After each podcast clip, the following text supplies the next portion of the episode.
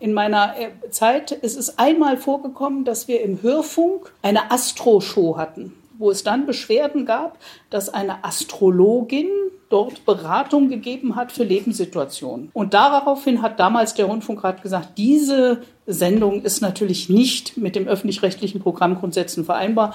Da wird abgemahnt und dann hat auch der Sender sich entschieden, das zu beenden.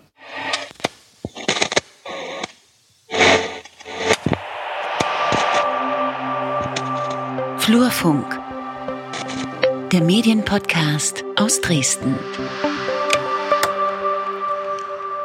Lächeln, Lukas. Lächeln Ja. für Selfie. Sehr gut. In den Podcast mit einem Selfie einsteigen. Super. Ne? Das Herzlich haben wir jetzt vergessen wir das wieder. Herzlich willkommen, ihr Lieben, zur Folge vom Flurfunk-Podcast zur neuen. Jetzt wollte ich schon wieder eine Zahl sagen, aber wir sagen die Zahl ja nicht. Ist die Ja. 33. Wir begrüßen Sie herzlich. Herzlich willkommen, liebe Zuhörerinnen und Zuhörer. Hier sind äh, Lukas Görlach und Peter Stavovi. Wir Wer bist sind- denn du? Was machst du? ja, ich bin freier Journalist, arbeite viel für den öffentlich-rechtlichen Rundfunk und bin Teil des Podcast-Labels Einfach Ton. Und ich bin Peter Stavovi, Blogger. Flurfunk-Dresden heißt mein Blog. Ähm, ja, Medienberater, Medienjournalist und ich weiß nicht was noch alles. Auf dem in letzter Zeit viel passiert auf dem Flurfunk-Blog, finde ich. Ja, ne? Ja, ich habe ja jetzt eine Paywall, da muss ich auch mal ein bisschen was liefern, habe ich auch gesagt bekommen. Das, äh, das ist richtig. Äh, wir haben heute wieder viele Themen mitgebracht. Unter anderem hast du ein Interview geführt mit äh, Gabriele Schade äh, vom Rundfunkrat. Genau, da haben wir gerade schon den Ausschnitt gehört, da reden wir später drüber. genau. Wir reden über einen Bombenticker hinter der Paywall von der Leipziger Volkszeitung. Ähm, da sprechen wir ein bisschen drüber. Und es muss natürlich sein, wir reden über Uwe Steimle und sein Aus beim MDR, das Aus seiner Sendung beim MDR. Ja, das ist ein schlimmer Angriff auf die Meinungsfreiheit. Achtung, das war Satire. Und natürlich ist ein Thema, worüber wir auch hätten sprechen können. Genau. Ja, und äh, jetzt erstmal eine kurze Mitteilung in eigener Sache. Wir haben beim letzten Mal ja versprochen, dass wir die immer einfügen. Wenn euch der Flurfunk-Podcast gefällt, dann hat der Peter Stavovi ein tolles Modell eingerichtet, wie ihr uns unterstützen könnt. Wir haben für Sie, meine Damen und Herren, drei Angebote, wie Sie uns bei Steady unterstützen können. Das ist ein Abo-Modell. Sie können 2,49 Euro abschließen, wenn Sie nicht viel Geld zur Verfügung haben und uns damit unterstützen. Darüber freuen wir uns. Für Qualitätsbewusste 4 Euro im Monat und für Leute, die das Angebot institutionell nutzen, das bezieht sich auch auf den Blog, sind es dann 15 Euro im Monat. Wir brauchen Ihr Geld, damit wir hochwertigen Medienjournalismus aus Mitteldeutschland produzieren können. Sehr schön gesagt. Und jetzt aber weiter mit der Folge. In Leipzig ist eine Bombe gefunden worden, die musste entschärft werden und äh, Leute mussten evakuiert werden. Und wir haben ja schon mal über einen Bombenfund gesprochen. Damals war das in Dresden und das haben wir zum Anlass genommen, mal über die Kommunikationsstrategie der Polizei zu sprechen, damals mit Andreas Sabo. Genau. Ähm, und ein ähnliches Thema, wir hatten auch äh, bei Halle, hatten wir über die Kommunikation der Medien nach einem wichtigen Ereignis, das, wo es Informationsbedarf für die Bevölkerung gibt, gesprochen. Und diesmal gab es auch einen aktuellen Anlass, aber äh, aus Sicht eines speziellen Mediums in Leipzig, Peter, was war da los? Genau, ich habe aufgeschrieben im Blog, ich war auch darauf hingewiesen worden, mehrfach im Netz, ähm, dass es so eine Art ja, Shitstorm, ich weiß gar nicht, wie groß der war, war schon ein bisschen Wut im Netz. Wo ist da die Bemessungsgrundlage? Ab wann ist es ein Shitstorm? Na, Fünf- mehr als fünf Tweets oder, oder Kommentare. Okay. Es waren schon ziemlich viele. Also es gab schon einige. Okay. Ähm, ein Massegefühl entstand. Also die Leipziger Volkszeitung hatte den Ticker über den Bombenfund, zu dem ich glaube mehrere tausend Leute evakuiert werden mussten, ähm, hinter die LVZ plus Paywall gesetzt. Wobei, also das war jedenfalls die Wahrnehmung der Nutzer. Es ist ja völlig unmöglich, dass die LVZ ihren Bombenticker mit den Informationen, die ja auch wichtig sind für die Leute, Wohnung verlassen, ist schon entschärft oder nicht, dass sie das äh, hinter die Paywall stellen. Und aus Darstellung der LVZ äh, ist es aber ja tatsächlich so gewesen, dass man zum Beispiel, wenn man LVZ auf Facebook verfolgt hat, eigentlich in den ganzen Teasern die relevanten Informationen immer hatte. Und äh, nichtsdestotrotz kommentierten wütende Leute bei Facebook, bei Twitter, was seid ihr denn für komische Lappen, dass ihr das dahinter versteckt und äh, was fällt ihnen ein, einen wichtigen Live-Ticker hinter einer abopflichtigen Paywall zu verstecken und ähm, diese Dinge halt. Und die Zeitung, ähm, ich hatte dann das aufgegriffen, ich hatte irgendwie zwei oder drei Hinweise bekommen, hast du mitbekommen, da tobt ein Shitstorm, wo ja sofort auch übrigens der Zeitungsmacher die Frage stellen darf, sind denn das alles zahlende Abonnenten, die sich da aufregen? Natürlich nicht. Ähm, ich wollte, wollte drüber schreiben und hatte tatsächlich so gedacht, Ich sehe das jetzt differenziert. Weil da sitzt ja tatsächlich äh, eine werthaltige Leistung dahinter. Ne? Die schicken Reporter los, die filtern auch Falschinformationen raus, ähm, die kontaktieren äh, Behörden und Stellen, sammeln weitere Informationen ein. Und natürlich kann man sagen, wer bezahlt denn jetzt dafür und kann sagen, ja, es ist halt eine privatwirtschaftlich organisierte Zeitung. Dann kann sie das vielleicht auch mit, mit also de, den Abonnenten vorbehalten. Einerseits, das kann man sagen. Weswegen ich dann aber tatsächlich geblockt habe und auch vielleicht ein bisschen harsch geblockt habe und Running Gag das selber hinter die Paywall gestellt habe. Ich gedacht habe, vielleicht schließt ja jemand von der LVZ bei mir ein Abo ab. Ähm, die Reaktion der Zeitung auf diese Kritik die fand ich total daneben und völlig, ähm, ja, weiß ich nicht, äh, Shitstorm unerfahren oder auch von Arroganz gedrängt, weil der Chefredakteur, da wurde ein, also ein Beitrag gepostet, ja, guter Journalismus fällt halt nicht vom Himmel, sondern ist hart erarbeitet, muss letztlich auch bezahlt werden, recherchieren, fotografieren, schreiben, da entstehen Kosten. Und ähm, bislang haben den Aufwand, den wir digital betrieben, die Abonnenten unserer Printausgabe über Jahre mitgetragen und die Online-Nutzer haben davon profitiert. Ihr dummen Online-Nutzer. Genau, ähm, so habe ich es dann ja auch ne, wiedergegeben, okay, ihr dummen Online-Schmarotzer, jetzt ist aber wirklich Schluss. Oder wie soll man das interpretieren? Wo ich ja übrigens dann in den Facebook-Kommentaren auch schon wieder Hochnäsigkeit äh, und Anmaßungen vorgeworfen bekommen habe. Ja, aber lass noch mal ganz kurz. Ist es ist ein Bombenfund, wo übrigens die Polizei, die Feuerwehr bei Twitter informieren, äh, wo, was weiß ich, Radio Leipzig kostenlos informiert, Bild, der MDR, die, die informieren ja alle, also Bild weiß ich nicht, aber ich denke auch, dass sie es nicht dann hinter die Paywall gestellt haben. Kostenlos kann die LVZ das dann nicht einfach machen? Ist wirklich eine schwierige Frage. Ich glaube, das kommt, ich glaube, das ist wirklich eine Sache, die muss dann die LVZ eben für sich selbst entscheiden. Und ich glaube, da gibt es dann auch Leute, die das dann schlecht finden können. Damit muss man dann aber leben. Also, Na, die Frage ist, also das hatte ich im ersten Moment, ich war wirklich, das ist wirklich total witzig. Ich habe mich hingesetzt und gesagt, so, ihr könnt mir jetzt alle den Hinweis auf den Shitstorm äh, schicken. Ich finde den ungerechtfertigt. Die können das natürlich machen, weil die arbeiten dafür und die müssen Mhm. jetzt auch mal Geld generieren darüber. Okay. Und dann habe ich halt diese Reaktion des Chefredakteurs gesehen und habe gedacht, so kann man aber die Leute im Netz auch nicht behandeln. wenn man es trennt, also wenn man das voneinander trennt, also wenn man erstmal nur über diese Paywall-Geschichte redet, ohne das, was danach folgte, ähm, dann finde ich, kann man das machen. Doch, ich würde mich festlegen. Ich, das, Ja? Das geht, ja. Bin ich nicht, bin ich nicht dabei, weil ich, Nicht? also am Ende, eine Zeitung hat auch Privilegien, ne? Also Pressefreiheit, du kommst mit dem Presseausweis überall rein, die Behörden müssen deine Fragen Mhm. beantworten. Du hast ähm, eine, eine hervorgehobene Stell Stellung über die ganzen Gesetze, über die Bedeutung der Presse und ähm, du trägst bei zur nachrichtlichen Grundversorgung. Und ich weiß nicht, du kannst jetzt sagen, hey, wir haben doch die ganze Zeit auf Facebook dann alle Informationen dann auch noch in die Teaser reingeschrieben, aber dann frage ich mich, wofür brauchst du dann noch einen Ticker?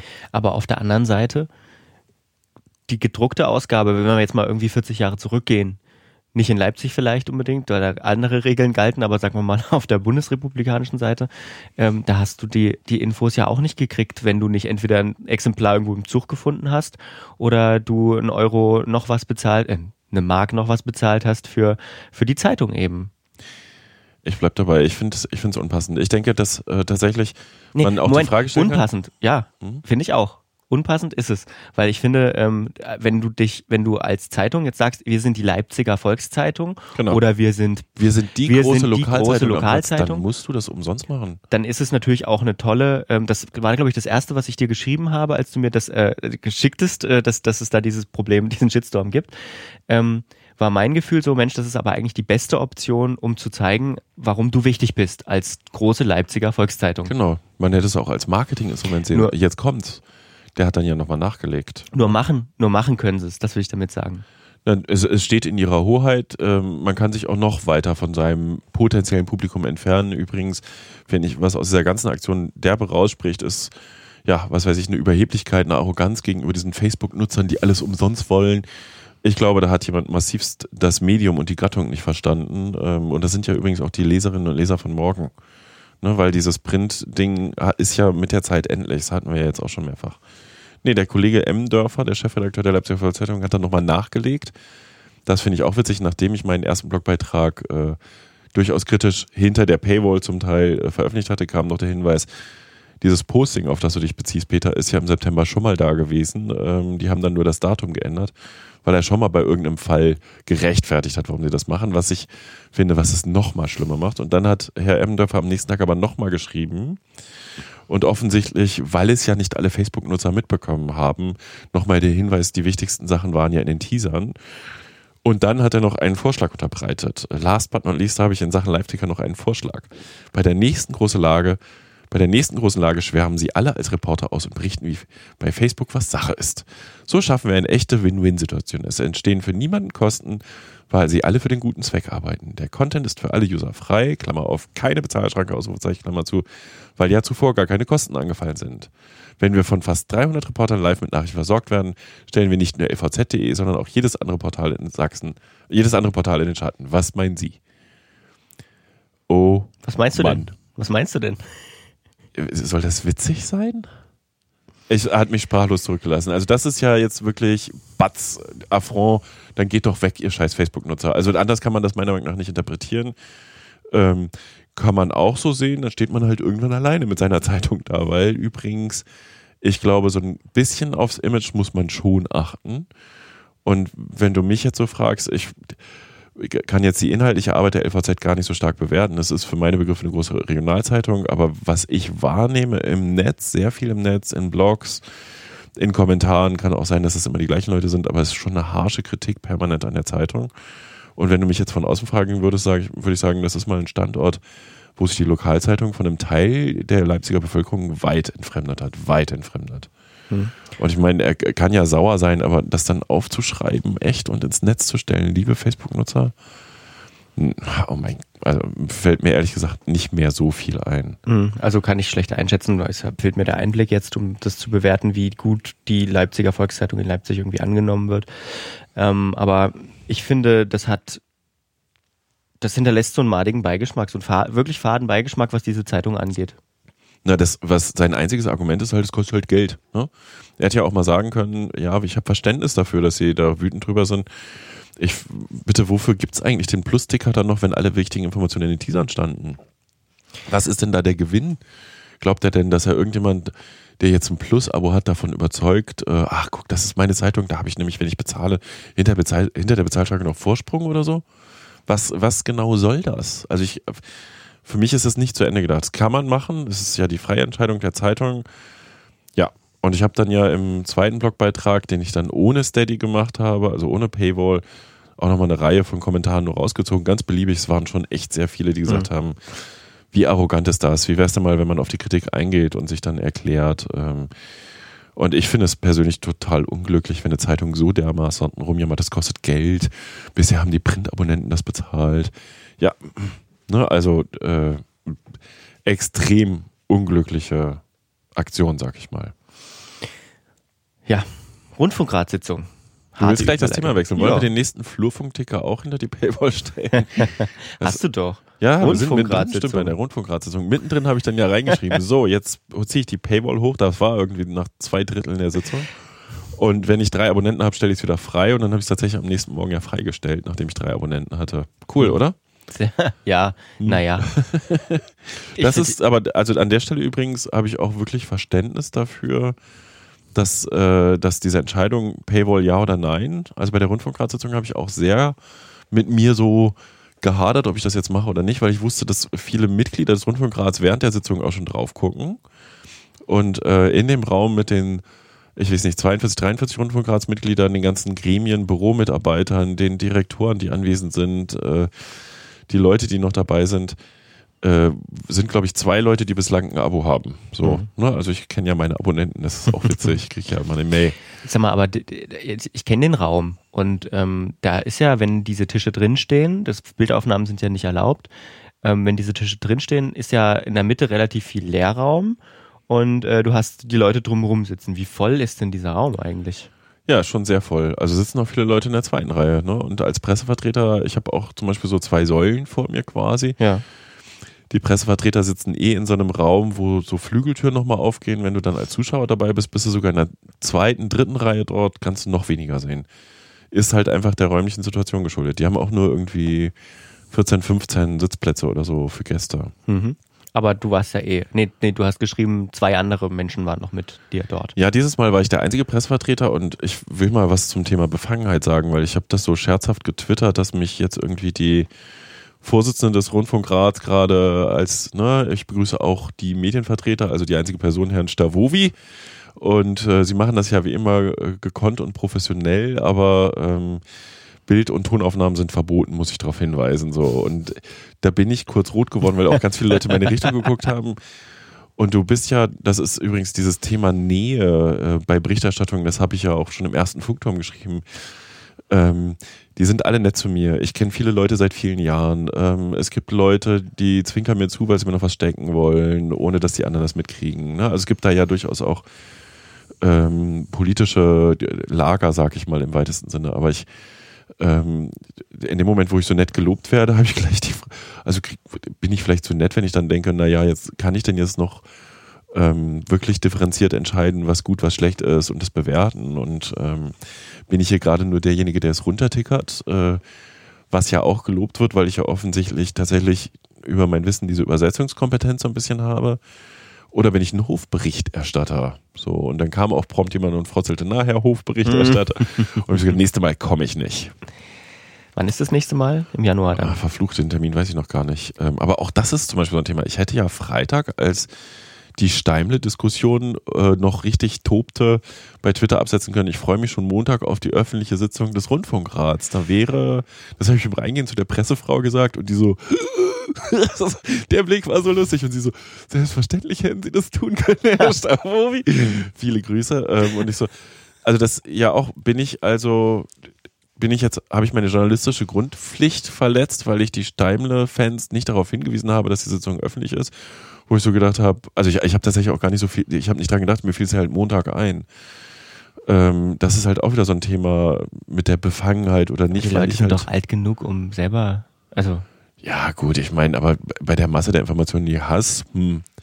Also naja. ne, man kann als Medienvertreter dann halt an der Entwicklung auch drehen. Das ist das, in dem Moment, wo du berichtest oder nicht berichtest, triffst du eine Entscheidung, das ist ein Thema, was mich beschäftigt. Aber es ist doch, äh, ist es nicht grundsätzlich ähm, auch sehr schwierig und verwerflich, wenn du das machen würdest und würdest darauf hinweisen, in der Hoffnung, dass irgendjemand kommt und dass es dann wieder was für dich am Montag tolles Bericht zu erstatten gibt, weil da irgendwie das ist doch, die ja, Bildzeitung macht das doch auch. Die macht eine Anzeige bei der Polizei und berichtet als erstes von der Hausdurchsuchung. ist, das, ist das nicht Journalismus? nee, da gehen die Meinungen, glaube ich, auseinander. Ein Glück. Ja, also ne, ich meine ich habe da auch an dem, an dem äh, Montag auch mit mehreren Leuten drüber gesprochen. Tatsächlich ist so, wenn ich der einzige Medienvertreter bin und ich kenne alle Beteiligten, und ich führe Gespräche und ich habe ja auch schon mal Projekte für den MDR umgesetzt. Ich stehe da jetzt nicht permanent auf der Payroll, jedenfalls bis jetzt noch nicht. Ähm, und ich, also ich fände es schon gut, wenn noch zwei, drei Medienvertreter mehr da wären mhm. und ähm, ein paar Sachen vielleicht auch nochmal mit einer anderen Perspektive reinbringen. Lass uns doch zusammen das nächste Mal hingehen und wir machen zwei parallele Ticker auf. Da kommst du nicht mit bei der Geschwindigkeit, sage ich dir, wie es ist, weil ich bin ja so geübt. ich nee, mach, weißt du, was ich cool slow, slow Tickering. Könnte nicht die Leipziger Volkszeitung live tickern? Dafür würde ich bezahlen. Die könnten noch live tickern aus der Rundfunkratssitzung und dann äh, hinter der LVZ Plus Paywall. Jetzt das wäre mal ein echtes Vorsprungswissen. Da würde, würde ich für bezahlen. Herr Ellendorfer, hören jetzt mir zu? Jetzt wirst du albern. Ja, wir sind ja auch schon spät heute Abend. ähm, das ist eine der, der Abendsendungen heute. Ja, ähm, gut. Du hast ein Interview mitgebracht. Genau, wir hatten das vorher besprochen. Das war jetzt dein Wunsch gewesen, dass wir nochmal eine leitende Person aus dem Rundfunkrat wirklich fragen, was soll denn das alles? Warum gibt's das? Und ich habe dann tatsächlich im Anschluss der Sitzung, und das muss ich jetzt auch noch sagen, es, ich hatte vorher vorge angefragt, kann ich ein Interview bekommen? Also die hatten auch abgefragt, wollen sie O-Töne haben? Dann habe ich gesagt, gerne mit der Vorsitzenden, gerne zu diesen Grundsatzfragen. Ja, nur sitzen, aber direkt nach der Rundfunkratssitzung selber. Wir müssen übrigens eigentlich auch noch über die Inhalte des Thema Qualität und Funk reden. Machen kurz. wir gleich danach noch. Ähm, äh, da, es gibt immer noch mal so eine Auswertungsrunde mit allen äh, Ausschussvorsitzenden und dem, dem, dem Gremiumsvorstand und so. Äh, und dann hat man mich am Ende doch dazwischen geschoben und ähm, ich hatte aber schon, sag ich mal, eine halbe Stunde gewartet und hatte die Gelegenheit genutzt und mich beim Essen bedient, das dem Rundfunkrat zur Verfügung gestellt wird, was auch erlaubt war. Und so. das ist halt auch Schade. wieder diese Nähefrage. Dann stehst du da mit Rundfunkgeräten, die ich auch wieder ein paar Jahre kenne. Ein paar sind ja auch, welche sind ja auch dabei, die man mal anruft und fragt, äh, wie ist es mit dem Thema, wie ist es mit dem Thema. Bin ich schon zu tief drin? Das, So, ist, das doch, ist ja, das ist aber doch wichtig, oder? Also für Natürlich. bestimmte andere Berichte ist das für dich wichtig. elementar, wenn wir Ja. darüber reden, was aus der SLM wird. Ähm, Da- ne, dann kriege ich das nur über Kontakte und äh, übrigens nicht aus der SLM. Das ist doch aber ein totales, das ist doch aber ein total tolles Beispiel im Kleinen jetzt und im harmlosen, sage ich mal, für für äh, das Richt, also Objektivität so in der Form nicht existiert. Ja, genau, das ist die Botschaft, die ich eigentlich sagen will. Ja. Ich, du bist, der, der Punkt ist, wie tief bin ich denn jetzt schon drin? Bin ich schon zu tief drin? Äh, Wie kann ich mich noch distanziert freischwimmen? Wenn, kann ich jetzt noch grundsätzliche Kritik üben? Äh, Ganz, das ist ja übrigens auch die Themen, die da diskutiert werden, sind ja teilweise so komplex, dass ich, sogar ich als derjenige, der sich gut auskennt, vermeintlich, bei bestimmten sagt, äh, wovon wird jetzt gerade geredet? So, ne? Also, das kommt auch noch mal zu. Aber vielleicht hören wir jetzt erstmal ganz kurz das Interview mit der Frage, warum gibt es überhaupt diesen Rundfunkrat? Das ist festgelegt worden in dem Staatsvertrag zum Mitteldeutschen Rundfunk, der 1991 verabschiedet worden ist. Ähm, dort steht drin, ähm, was der Mitteldeutsche Rundfunk zu tun hat. Und dort steht auch drin, dass es einen Rundfunkrat und einen Verwaltungsrat gibt, wobei der Rundfunkrat das Kontrollorgan ist, um zu überwachen, ob der Mitteldeutsche Rundfunk seinen Aufgaben gerecht wird und diese richtig umsetzt. Die sind übrigens auch, diese Aufgaben sind auch wieder im Staatsvertrag beschrieben. Und wie nimmt der Rundfunkrat diese Kontrolle wahr? indem er sich regelmäßig bestimmten Themen widmet, die diese Aufga dieser Aufgabe entsprechen. Also Programmbeobachtung zum Beispiel nicht. Also wir sind zuständig, dass die Programmgrundsätze nicht verletzt werden. Und dazu gucken wir uns Programm an, sowohl online wie auch im Fernsehen und im Hörfunk oder hören uns das dann an und besprechen das dann. Jetzt war ich dreimal in den großen Sitzungen hier, da ist aber kein Programm angeguckt worden und das ist da auch nicht über Programm gesprochen worden. Doch, äh, Herr Hilger hat heute wieder über die Evaluation des Online-Angebots zu Wissen gesprochen und festgestellt, dass, also hat der Telemedienausschuss sich damit beschäftigt und hat sich ähm, ähm, hat festgestellt, dass genau vor zwei Jahren war die letzte Begutachtung dieses Portals und dass in diesem Zeitraum eine ganze Menge passiert ist. Okay, ähm, wie arbeitet jetzt genau das Gremium? Ich habe jetzt drei Sitzungen mitverfolgt, ähm, gibt einen straffen Tagesordnungsplan, offensichtlich haben alle auch was vorliegen, was vorher rumgeschickt wird. Ähm, ähm, können Sie für sich mal, was ist denn der größte Erfolg des Rundfunkrats aus Ihrer Sicht der letzten Jahre? Ich bin ja nun schon ganz schön lange dabei. Ähm, Wie lange der denn? größte Erfolg seit äh, 1994. Ja, das ist schon immer über ein Landtagsmandat, also zusätzlich über den BUND, der das immer beantragt hat. Am Anfang für die Grünen, dann für den BUND. Ähm, ähm, der größte Erfolg für meine, für meine äh, Zeit war die Wahl des, der Intendantin. Also, dass wir es damals geschafft haben, die Souveränität des Rundfunkrates äh, zu behalten und uns nicht den Vorstellungen des alten Intendanten, Herrn Reiter, Gott hab ihn selig, zu beugen und Herrn Hilders zu bestimmen, sondern dass wir uns dort frei geschwommen haben. Das war mein größter Erfolg. Aber großer Erfolg ist auch, dass wir ähm, seit 2014 war das äh, ZDF-Urteil, dass wir seit dieser Zeit versuchen, die Transparenz zu erhöhen. Also wir haben dann eine eigene Webseite gemacht, das alles, was Sie lesen können, die Zusammenfassung und so weiter und so fort. Da findet man ja schon eine ganze Menge. Wer sind wir, was machen wir? Das kann man sich ja auch mal angucken unter www.mdr-rundfunkrat.de sieht man da ja schon eine ganze Menge. Das war auch so etwas, weil bis dahin war es ein sehr closed Shop und ich finde, das ist schon wichtig, dass man auch ähm, Öffentlichkeit herstellt. So, jetzt gibt's, äh, Sie kriegen das ja auch mit im Netz, gibt's ja wahnsinnige Diskussionen, äh, der MDR sei staatsgesteuert, der Rundfunkrat ist staatsgesteuert. Wie unabhängig ist denn der Rundfunkrat wirklich von der Politik? Naja, wir haben Politiker drin, ist ja klar. Ähm, aber Politik gehört ja auch zum Leben. Ja? Also wäre ja nun falsch zu sagen, wir beschäftigen uns den ganzen Tag, wenn wir uns beschäftigen, immer in den Nachrichten mit Politik. Und wenn wir jetzt auf einmal hier keinen Politiker drin hätten, würde das ja auch nicht stimmen. Ja? Ähm, ich bin gerade gefragt worden, ob wir einen Buddhisten drin hatten, haben. Äh, da konnte, ich, konnte man nicht antworten, weil die Religionszugehörigkeit muss nicht offengelegt werden. Äh, Wir haben aber niemanden von einer buddhistischen Vereinigung delegiert. Diese Zusammensetzung resultiert ja auch aus dem Staatsvertrag von 91 und müsste nach unserer Auffassung schon angepasst werden an die jetzigen Situation. Wir haben einen sehr hohen Anteil Arbeitgeber, weniger Arbeitnehmer. Äh, Wir haben keine Möglichkeit, äh, darauf hinzuwirken, dass Frauen auch gleichberechtigt teilnehmen können, also dass die entsendenden Organisationen darauf achten und so weiter. Da sind andere Rundfunkräte in der ARD sehr viel weiter. Aber das ist ja eine Frage der staatsvertragsgebenden Länder, also der Staatskanzleien, die dafür eine Novellierung des Staatsvertrages erarbeiten müssen. Ich frage wirklich nochmal so aus dieser naiven mhm. Sicht äh, von den Menschen, die sich nicht gut auskennen. Kann die, kann zum Beispiel die Staatskanzlei Sachsen was beim Rundfunkrat bestellen? Wir hätten gerne eine Programmänderung. nee. Also erstens, das können selbst wir nicht. Wir können keine Programmänderung machen. Also wir können lediglich feststellen, dass bestimmte Programmangebote gegen die Programmgrundsätze verstoßen. Und in meinem, in meiner Zeit ist es einmal vorgekommen, dass wir im Hörfunk 2000 eine Astro-Show hatten, wo es dann Beschwerden gab, dass eine Astrologin dort Beratung gegeben hat für Lebenssituationen, was natürlich kritisch für die Aufgabe des öffentlich-rechtlichen Rundfunks ist. Und daraufhin hat damals der Rundfunkrat gesagt, diese Sendung ist natürlich nicht mit dem öffentlich-rechtlichen Programmgrundsätzen vereinbar. Da wird abge mahnt und dann hat auch der Sender sich entschieden, das zu beenden. Ja? Das ist sozusagen meine Erinnerung. Aber wir können natürlich Hinweise geben und sagen, das ist nicht in Ordnung, da wird die Vielfalt nicht beachtet, da ist die Meinungsbildung nicht äh, sehr wirksam und so weiter und so fort.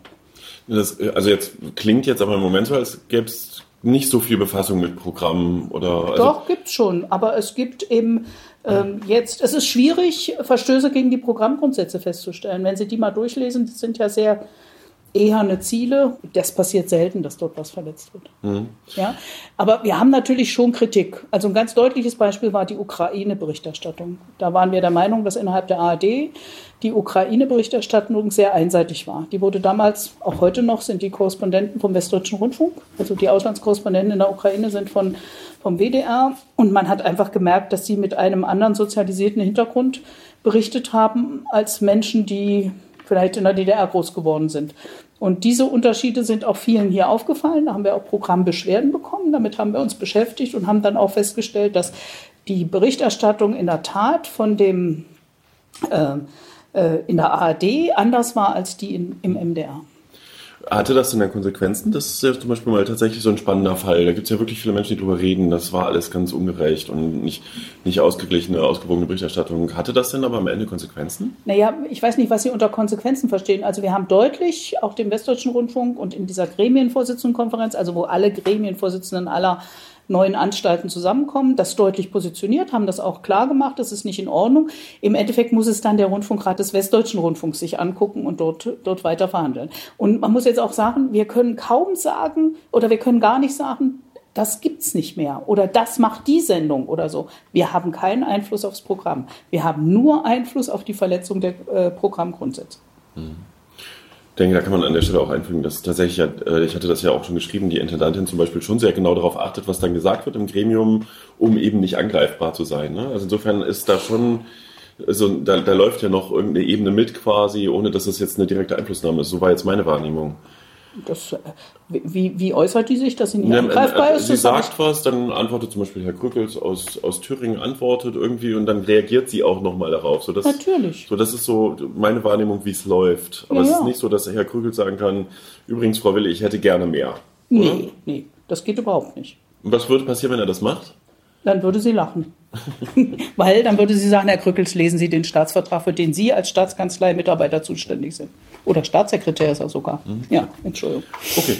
Ähm, ich, ne, auch die Frage, die hatte ich auch vorher bekommen, warum hat es so lange gedauert, bis äh, die, die, die, Sitzungen öffentlich sind? Ich bin jetzt das dritte Mal dabei gewesen. Ja, das hat, mein Wunsch war das seit 2014, aber es gab eben eine, eine Diskussion. Also viele haben auch gesagt, naja, dann gibt es sogenannte Bilderbuchreden, die wir ja mm, auch hin und wieder haben. Ne? Also es gibt ja auch äh, Menschen, die dann das nutzen, um äh, Statements zu geben, die vielleicht nicht unbedingt zu dem Thema oder was weiß ich. Da hatten wir unsere Bedenken, da gab es unterschiedliche und wir haben einfach länger länger diskutiert, bis man alle, also wir versuchen den Konsens zu entscheiden.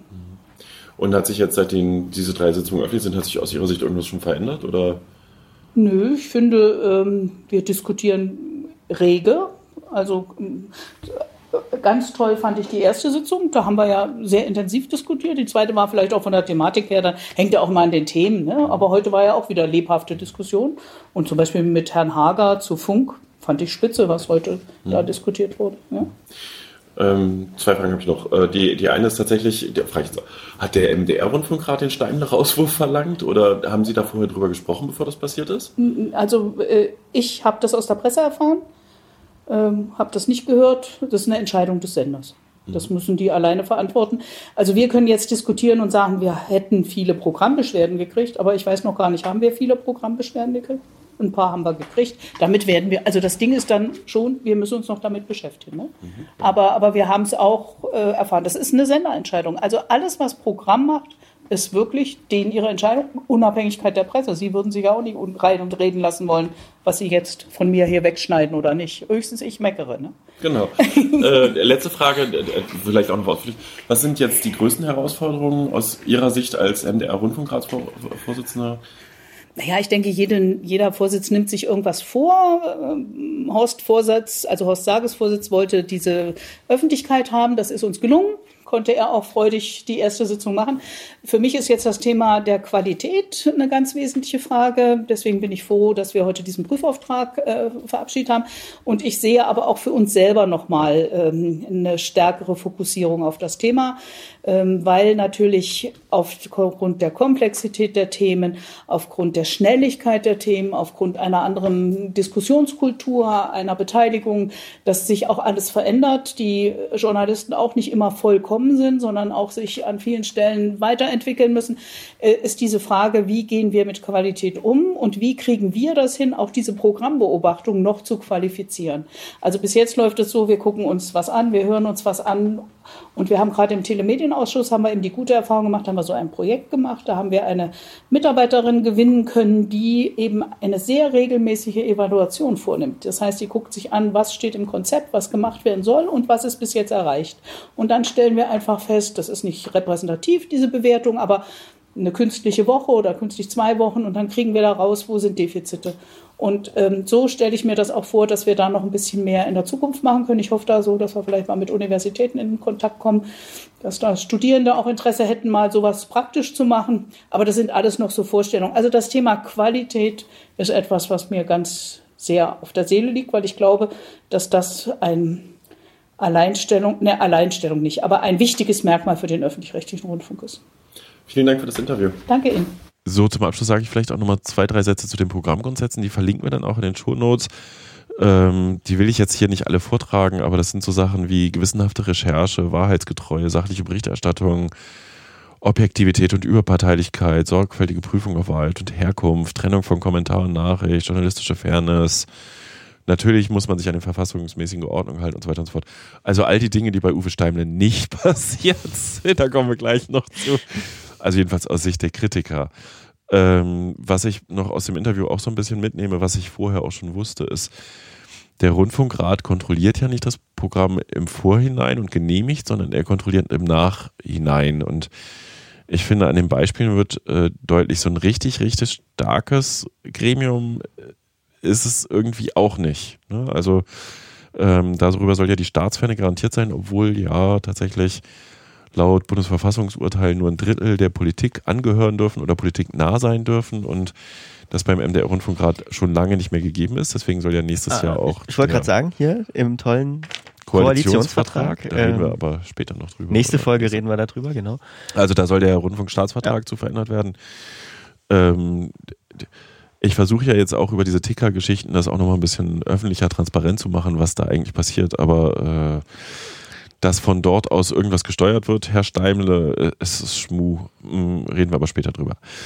Wir wollten noch über einzelne Themen reden. Genau, ein wichtiges Thema, wo ich vorher, als ich das, äh, als ich den Plan in ähm, na, die Sitzungsordnung gesehen, die Tagesordnung gesehen habe, was mich am meisten interessiert hat, war Funk, eine Evaluation des jungen Angebotes von ARD und ZDF, also dem Content-Netzwerk, wer sich, der davon noch nie was gehört hat, ähm, ist auch schwierig, das irgendwie als Marke so auszumachen, wie jetzt beispielsweise ein ZDF, wo man einen Sender einschaltet und hat ein ZDF.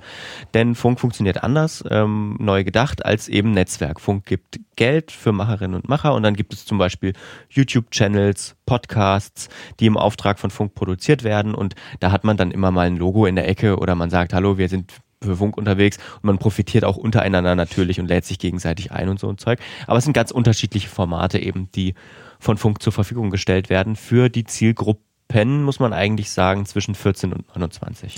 Ja, und ähm, Was vielleicht an der Stelle wirklich spannend ist, äh, das hat er gesagt im Vortrag, sogar ich weiß gar nicht, ob ich es aufgeschrieben habe, bei Ihnen geht immer noch die Einzelmarke vor die Dachmarke. Also Sie transportieren nicht mhm. die Marke Funk, sondern Sie transportieren nur, äh, was weiß ich, das ist YouTube sowieso und unten drunter bei YouTube steht dann zum Beispiel das ist äh, Funk gehört zum öffentlich-rechtlichen Sendern oder sowas in, genau. in Deutschland. Und ähm, da hattest du ja auch die Statistik sozusagen aus der Präsentation von ihm mit drin, dass äh, jeder zweite, glaube ich, das mit Funk verknüpft. Ja, die Zahlen habe ich aufgelistet. Ähm, der Beitrag ist ja mittlerweile auch ohne Paywall lesbar bei mir. Ähm, die haben 73 Prozent der Zielgruppe kennen Funk oder mindestens ein Funkformat. Mhm. Wobei ich auch sage, ne, das war im Interview sagte ja Frau, Frau Schade auch, es ist ja diskutiert worden. Die Diskussion empfinde ich phasenweise als, naja, es kommen kritische Nachfragen, aber richtig, richtig Einfluss kannst du nicht geltend machen. Also eine Rundfunkrätin oder ein Rundfunkrat fragte dann zum Beispiel, habe ich das jetzt richtig verstanden, wenn jemand eine Million Abonnenten hat, was ja bedeutet, dass man bei YouTube, so hat Herr Hager das dargestellt, dann auch davon leben kann, von der Werbung, dann trennen sie sich von dem, das ist doch wie eine Startfinanzierung. Und da hat er dann auch eine gute Argumentation dagegen gefunden, nee, man hat ja einen Lizenzvertrag und wie war es denn mit Thomas Gottschalk, der ja auch bei dem privaten Inter war und so weiter und so ja. fort. Solche Nachfragen kommen schon, aber weiß ich, ja zum Beispiel ein Investigativformat genannt, der ist ja jetzt letztens zu dem und dem Thema, also hochbrisantes Thema, haben wir ganz viele Kommentare bekommen. Ja, das ist der gleiche Typ, der aber auch äh, ein YouTube-Format macht, äh, Sex mit Puppen oder äh, Besuch im Bordell, also der ganz viel über diese sexuellen Themen richtig Reichweite zieht. Das stellt Herr Hager in dem Moment natürlich nicht so vor. Ne? Mhm. Und ob jetzt wirklich die Rundfunkgeräte oder auch ich, sage ich mal, in der Lage sind, ähm, jetzt wirklich so eine Wertung vorzunehmen. Er hat halt einfach eine Menge Zahlen in den Raum gestellt, sehr gute Zahlen, hat das sehr gut darstellen, dargestellt. Ne? Wie gesagt, Frau Schade hat dann ja aber auch gesagt, das wird dann im Programmausschuss im Zweifel diskutiert, äh, wo das auch wirklich nochmal ein bisschen kritischer beleuchtet wird. Programmausschusssitzungen des Rundfunkrats sind aber wiederum nicht öffentlich. Nur mal so als Hinweis. Und die Berichte, die die Vorsitzenden der Ausschüsse in so einem so einer Sitzung vortragen, das sind dann halt drei, vier Schlagworte. Es muss halt schnell gehen. Mhm. Ne? Ich, überlege, ähm, ich überlege, also ich habe da auch tatsächlich gestockt bei dieser Geschichte mit dem, was die Nachfrage war, mit dem, okay, man macht dann wohl eine Anschubfinanzierung, weiß nicht, die trennen sich dann bei ganz bekannten ähm, Leuten. Das ist schon krass, weil das würde ja am Ende der Marke Funk ganz viel bringen, wenn die ein paar äh, Kanäle hätten, die jetzt mal nur in YouTube gedacht, die ein paar Millionen äh, Zugriffe haben. Ja, äh, das ist auch ganz witzig, hat Hager ja aber auch gesagt. Ähm, äh, er will ja nicht nach mehr Geld fragen, aber wenn er, wenn er das ähm, ehrlich betrachtet, dann müsste er jetzt eigentlich ein paar erfolgreiche Formate kappen, damit er neue aufbauen kann, weil sein Auftrag ja auch ist, neue Formate zu entwickeln. Also mhm. hat er indirekt auch nach mehr Geld gefragt ja. übrigens. Er macht aber, er macht ja bald was anderes, oder? Habe ich das richtig gelesen? Ja, er wird koordinieren. Ähm, es gab bisher immer so eine TV-Programmkonferenz und das soll jetzt crossmedialer werden mit linearen und nicht linearen Inhalten. Also das sind die Online-Bewegtbildinhalte und die äh, im, im laufenden TV-Programm und diese crossmediale Planung wird im Wesentlichen wohl auch von ihm mitbetreut im Auftrag der ARD. Hm. Das heißt, er steigt auf. Ja, Funk. Ähm, Funk. Soll ich mal was dazu sagen? Weil, also inhaltlich, meine, Ein meine Einschätzung, weil ich mitten in der Zielgruppe quasi bin. Ach ja, kokettier nur mit deinem Alter. Los, Haus raus. ich war äh, sehr skeptisch am Anfang, muss ich sagen. Also wirklich, wirklich skeptisch weil ähm, ich fand das irgendwie komisch. Auch diese Diskussion, die es ja immer noch gibt, sollte einen, äh, sollte öffentlich-rechtliches Geld, sollten öffentliche Produkte eben beispielsweise auf YouTube mhm. stattfinden oder Gute Frage. fast nur auf YouTube stattfinden oder auf Facebook stattfinden beispielsweise. Und ähm, ich glaube, ich würde jetzt einfach mal unterstellen, damit erreicht werden sollte, dass sich da jeder was rauspicken kann. So unterschiedliche Interessen sollten äh, äh, rausgefunden werden, ich soll jetzt bestimmte Formate, die für 14-Jährige sind, sollen mich gar nicht erreichen. Auf der anderen Seite sowas wie das Y-Kollektiv, was ja ein investigatives Journal äh, Format ist, das ähm, glaube ich sehr gut läuft. Das soll aber vielleicht nicht unbedingt für alle in dieser Bandbreite von 14 bis 29 komplett interessant sein, auch wenn es vielleicht den einen oder die andere 14-Jährige gibt, die sich das schon anschaut. Ähm, und das hat funktioniert und ich glaube, das kommt der ähm, der Mediennutzungsgewohnheit von jungen Menschen total entgegen. Ähm, also dieses, ich suche mir ja sowieso aus, ähm, was ich gucke oder was ich höre. Höre, sie haben auch jetzt mehrere Podcasts, was mich sehr freut im Angebot. Und ähm, deswegen finde ich das jetzt mittlerweile ziemlich gut. Und es gibt mit, es gibt tatsächlich, äh, haben es einige Funkformate äh, in meinen Alltag so geschafft. Y-Kollektiv schaue ich ab und zu, wenn mich ein Thema interessiert, rein. Ähm, von Eva Schulz, Deutschland 3000, nutze ich jetzt als Podcast ganz intensiv. Ähm, das funktioniert Valulis oder so, also durchaus ja auch bekannte äh, Formate, die, die es vorher schon gab, nur eben bei anderen Sendern, die jetzt vielleicht auch den richtigen Weg gefunden haben, die eigentlich ins Netz gehören. Ich äh, äh, schließe mich an, dass ich auch viele Sachen sehe, die ich für hochqualitativ halte und wo ich auch glaube, dass es sie nicht geben würde, wenn es den öffentlich-rechtlichen Rundfunk mit diesem Angebot nicht gäbe. Mhm. Äh, aber auch mir fehlt an der Stelle, fehlt mir tatsächlich zur finalen Beurteilung äh, der Überblick. Ich weiß auch, dass es Kritik gibt an Formaten hier von dieser AfD-Aussteigerin ja, zum Beispiel. Es gibt natürlich also, viel Quatsch auch. Die auch der öffentlich-rechtliche finanziert oder du könntest jetzt auch wieder die ist es nicht tendenziell eher links, was da produziert wird? Das könntest du auch fragen, die Stelle, äh, an der Stelle äh, stellen die Frage. Kann ich nicht wirklich bewerten, aber damit sind wir schon beim nächsten Thema. Was ist denn eigentlich Qualität im Journalismus? Ne? Und das, äh, da gab es auch eine Diskussion dazu. Es ist so ein ähm, beschlossen worden, einen Prüfauftrag, äh, wie man Qualität äh, monitoren, also untersuchen könnte. Frau Schade hat ja auch im Interview gesagt, dass das so ein bisschen ihr Ziel ist, jetzt die nächsten Jahre den MDR auf diesem Weg zu begleiten, dass ähm, die Qualität klarer wird, transparenter wird. Und ähm, theoretisch müsste man eigentlich mal alle Funkangebote qualitativ messen. Und da habe ich ja im kommenden, im heute aus der Druckerei gekommenen Funkturm auch ganz ausführlich drüber geschrieben, hast du noch nicht gelesen, war. Habe ich, ähm. hast du mir vorhin mitge mitgebracht. Mann. ähm, ich glaube, es sind drei, drei Exemplare bis jetzt im Umlauf. Du hast eins davon. Ähm, oder vier vielleicht, weil dir eine Kollegin noch eins mitgenommen hat. Jedenfalls äh, ist das tatsächlich ein Thema, was ich äh, jetzt mich in letzter Zeit sehr beschäftigt hat. Ich bin der Meinung, man müsste tatsächlich versuchen, Qualitätskriterien zumindest für nachrichtlichen und politischen Journalismus festzulegen. So Sachen wie Ausgewogenheit, was ja auch eingefordert wird, sowas wie äh, Quellentransparenz, sowas wie Aktualität etc. Ähm, da gibt es wissenschaftlich verschiedene Modelle. Die sind aber sehr hoch äh, kompliziert, komplex. Äh, nur zu messen quasi. Und der ähm, Antrag sieht halt vor, in der Schweiz gibt es dieses Jahrbuch der Medien, habe ich im, im Funkturm halt auch drüber geschrieben, ähm, die einmal im Jahr so eine, so ein, alle Studien zusammentragen, die aber auch irgendwie 30.000 oder 40.000 Beiträge in, aus 60, 65 Medien aller Gattungen auswerten, die vorher festgelegt worden sind. Also sie müssen regelmäßig publizieren etc. Und äh, der MDR hat prüft halt jetzt, wie kann das gehen, dass man Qualität tatsächlich misst.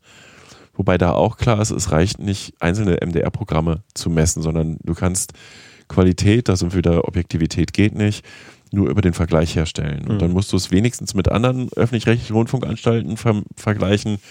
Ich wäre aber schwer dafür, ähm, das wirklich tatsächlich auch äh, gattungsübergreifend, egal ob privat oder öffentlich-rechtlich, Qualität zu messen und daraus auch ein Ranking zu bauen. Und Lukas, jetzt kommt's. Koalitionsvertrag ist zwar nächste Mal erst, im nächsten Podcast-Folge, äh, tatsächlich hat sich die Koalition das ja auch vorgenommen, ein Vielfalts- und Qualitätsmonitoring anzuschieben. Mhm. Insofern passiert hier gerade was, äh, was uns alle, glaube ich, im nächsten Jahr, die nächsten zwei, drei Jahre noch beschäftigen könnte. Mhm. Ja, ähm, damit sind wir bei der Rundfunkratssitzung, glaube ich, äh, relativ durch und äh, kommen zu unserem letzten großen Thema, äh, das wir vielleicht auch ein bisschen kürzer halten wollen. Das haben wir festgestellt, als wir angefangen haben mit der Folge.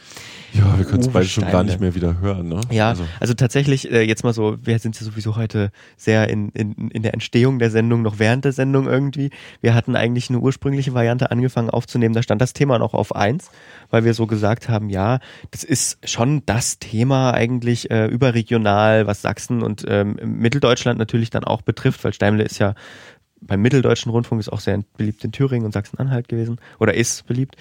Ähm, und dann ist uns aufgefallen, ist eigentlich immer wieder dasselbe Thema, Meinungsfreiheit. Ja. Also und dieselbe Kritik an oder die vermeintliche, also der Vorwurf, mir wird die Meinungsfreiheit entzogen. Und der ist auch im Fall Steimle totaler Quatsch. Du hast dich ja jetzt schon positioniert. Ja. Wir sind ja natürlich auch beide so linksdrehende, mitversüffte Typen, die mit den Wolfen heulen. Ich finde die Kommentare im Flurfunk, die unter den Geschichten, die wir gemacht haben, sehr cool. Wir haben im Blog zwei äh, Beiträge gehabt. Das eine war tatsächlich dass ich die Mini-Demo vom Landesfunkhaus in Sachsen aufgegriffen habe, wo so circa 50 Personen standen und sagten, Meinungsfreiheit und Demokratie, also Meinungsfreiheit beschränkt und Demokratie am Ende, was jetzt in meinen Kreisen alle wirklich als wirklich völlig absurd bezeichnen. Wie kannst du dich denn öffentlich hinstellen und behaupten, die Meinungsfreiheit sei eingeschränkt? Ne? Also da habe ich ja auch im Blog verlinkt, glaube ich, wäre die Meinungsfreiheit wirklich eingeschränkt, dann würde diese Aussage Konsequenzen haben, hat sie aber nicht. Also das ist absurd. So gleichwohl können wir die Frage diskutieren, muss ein öffentlich-rechtlicher Rundfunk wie der MDR so Systemfragen oder Kritik, wie Uwe Steimler sie stellt, äh, aushalten? Hätte er, also ist das eine, eine politische Entscheidung überhaupt, dass man jetzt die Zusammenarbeit beendet, weil die Begründung ja ist, dass Herr Steimler sich äh, gegenüber dem Arbeitgeber so kritisch geäußert hat. Diese Fragen kann man schon diskutieren und ja, oder man kann es auch lassen. nee, ich finde schon, das gehört auch hier dem Podcast auf, wenn, also ich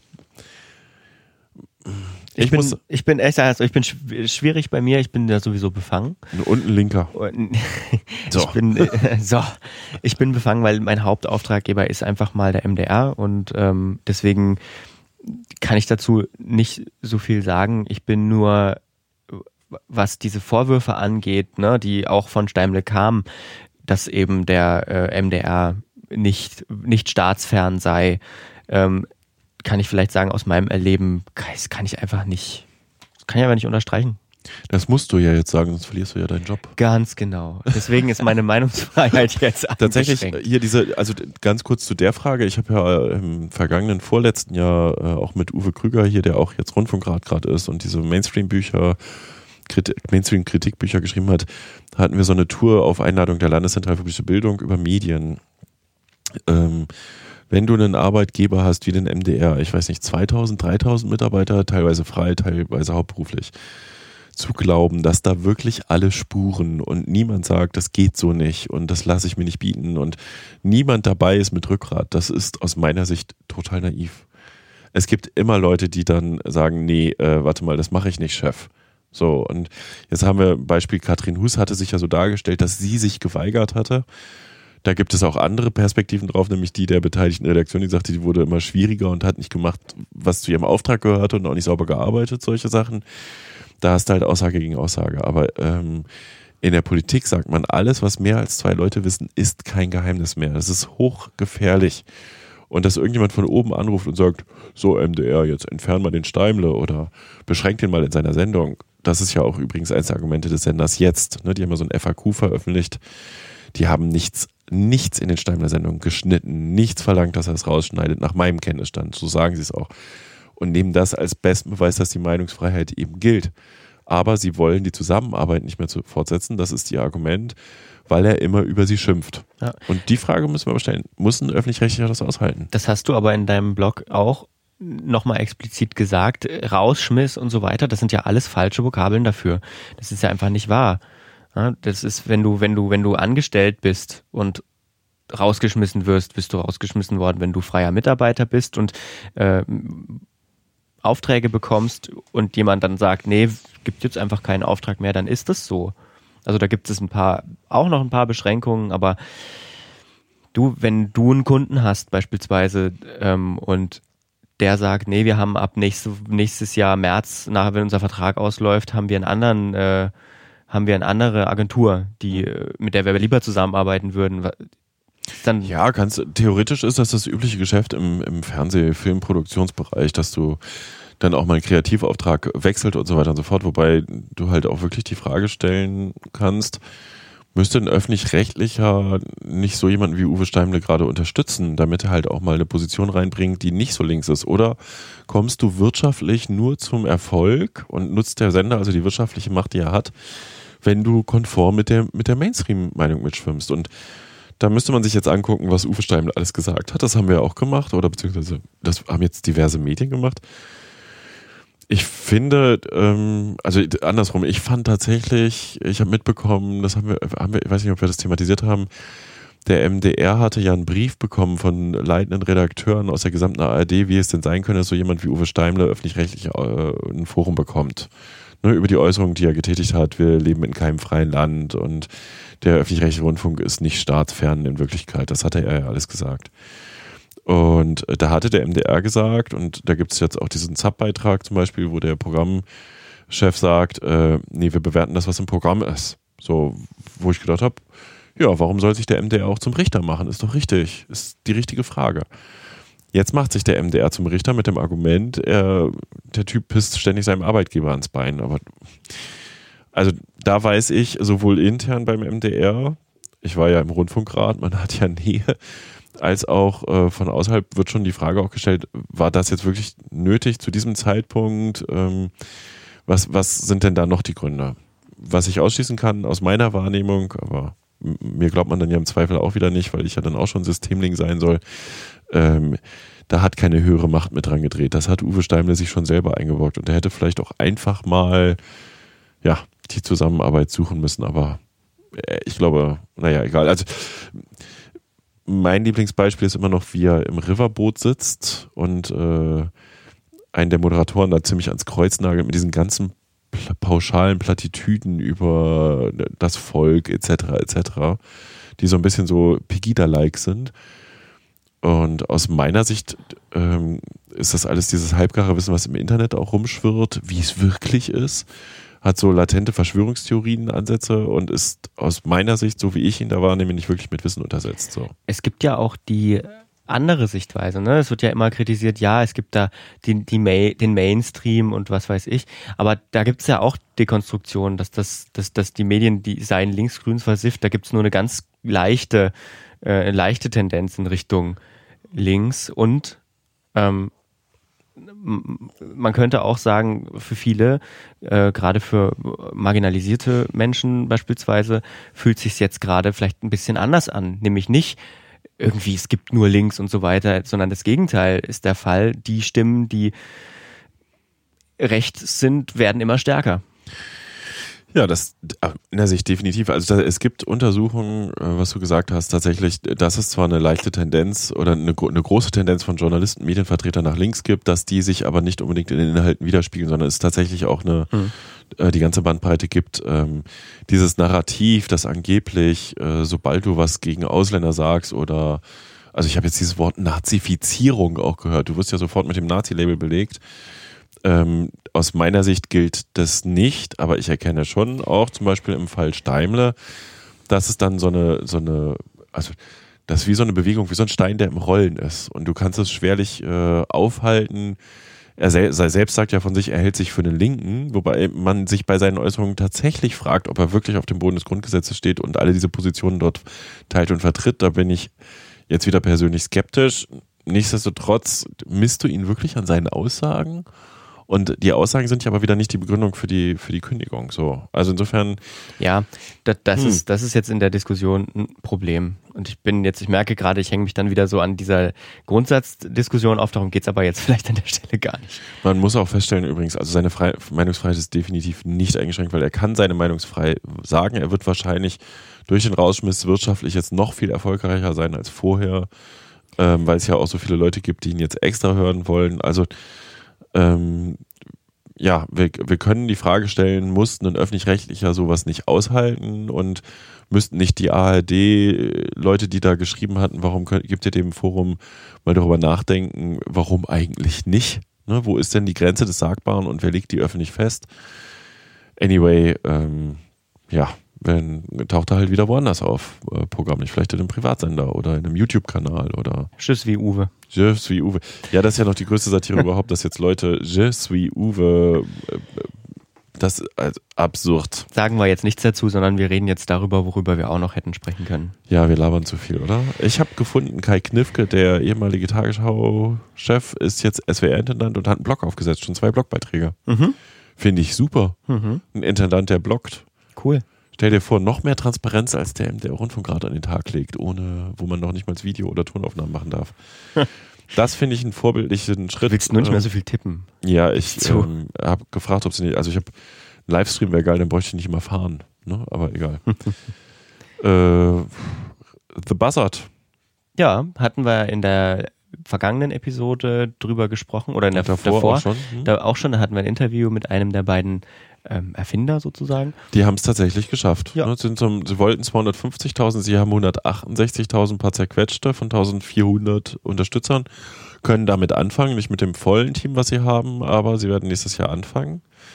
Ähm, Respekt, wobei ich auch ähm, schon eine kritische Wortmeldung im, im äh, Facebook gelesen habe, "Ja, die berücksichtigen ja auch so Leute wie Jan Fleischhauer, dann will ich damit nichts zu tun haben. Na, ich habe diverse kritische Stimmen bei Twitter gelesen. Ähm, eben nicht nur Jan Fleischhauer, sondern eben auch, die Frage hatten wir ja auch gestellt, äh, kann man gerne mal nachhören, noch äh, rechtere Positionen äh, könnten oder berücksichtigt werden. Bin ich sehr gespannt, wie sich das entwickelt. Ja.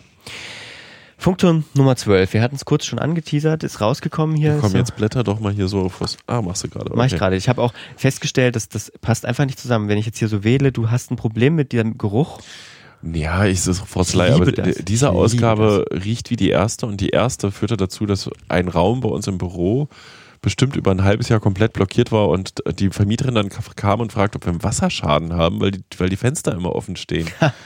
und ich so, nee, kommen Sie mal rein, riechen Sie mal. Also es, der Lack riecht schon sehr stark. Äh, Es gibt Leute, die mögen das gerne, aber Ja. also pff, Ich, naja, die letzte Funkturm-Ausgabe ist es. Ähm, können wir aber nächste Ausgabe auch. Ja. Du könntest ja mal lesen. da haben vielleicht einige HörerInnen auch schon den, den zu Hause liegen und sich teilweise eine eigene Meinung. Also riechen Sie mal rein. Mhm. Geht ums Thema Qualität übrigens, ne? Ist das Titelthema. Was wir sonst nicht machen, ist eine Vorschau auf die kommende Folge. Das wollen wir aber an der Stelle mal machen, denn wir können schon vorausschauen. Wir haben nämlich gemerkt, auch wenn unsere letzte Folge auch erst zwei Wochen her ist, was unser normaler Takt ist, den wir anstreben, es ist so viel passiert. Wir haben über so, wir haben ja jetzt auch schon wieder so viel geredet.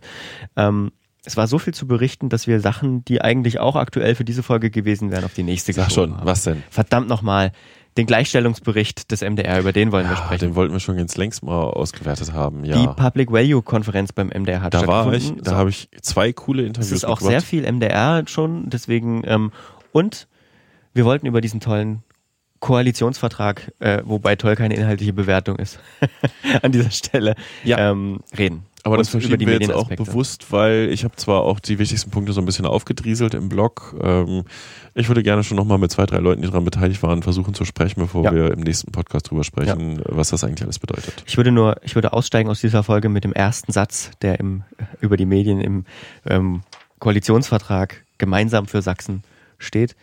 Demokratie lebt von Medienfreiheit und qualitativ hochwertigem Journalismus. Amen. Bis zum nächsten Mal. Tschüss, danke fürs Zuhören. Tschüss.